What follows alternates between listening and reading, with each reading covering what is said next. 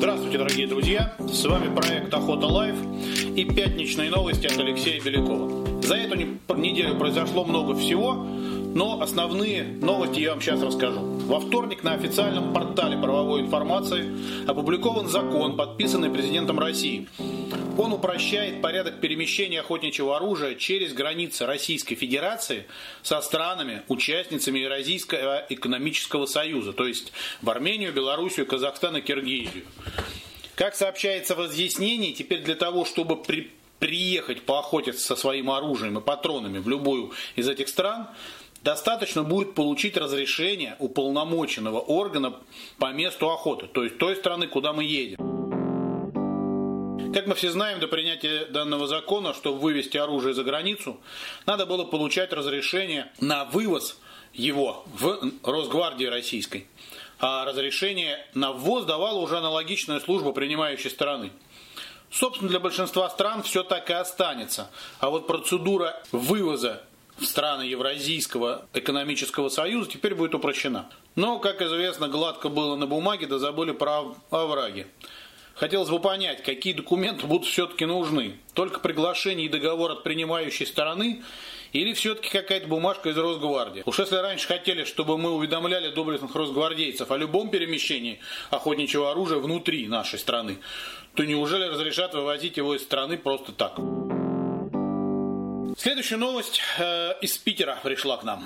Как сообщает российское агентство правовой и судебной информации, суд признал законным запрет на провоз оружия в метрополитене Санкт-Петербурга. Слава богу, в Москве пока до этого не додумались. Речь здесь идет о полном запрете на провоз в метро оружия его основных частей и боеприпасов. Но при этом в правилах отмечено, что данное требование не распространяется на оружие, их снаряжение там и компоненты для силовых структур, то есть для выполнения каких-то, собственно, их задач.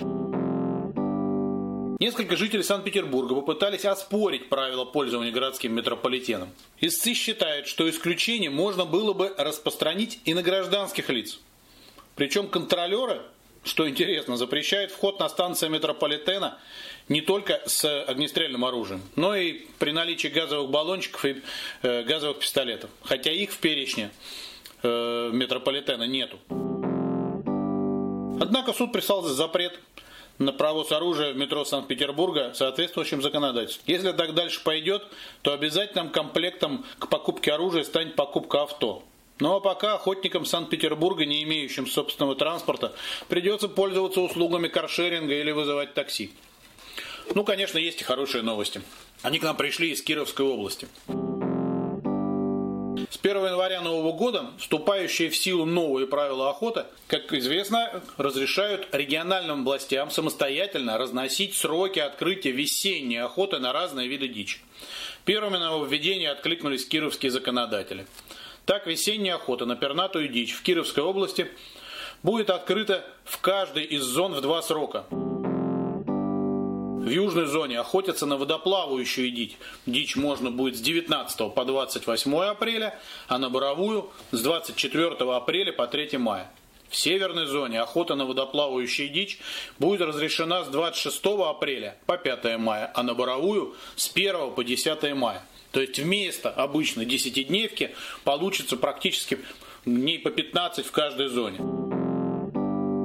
Ну, кроме того, еще раньше члены охотсовета Кировской области рекомендовали установить общий срок охоты на селезня с живой подсадной уткой по всей области единой с 15 апреля по 15 мая. Вот такие у нас пятничные новости. Всем хороших выходных. С вами была Охота Лайф. До свидания.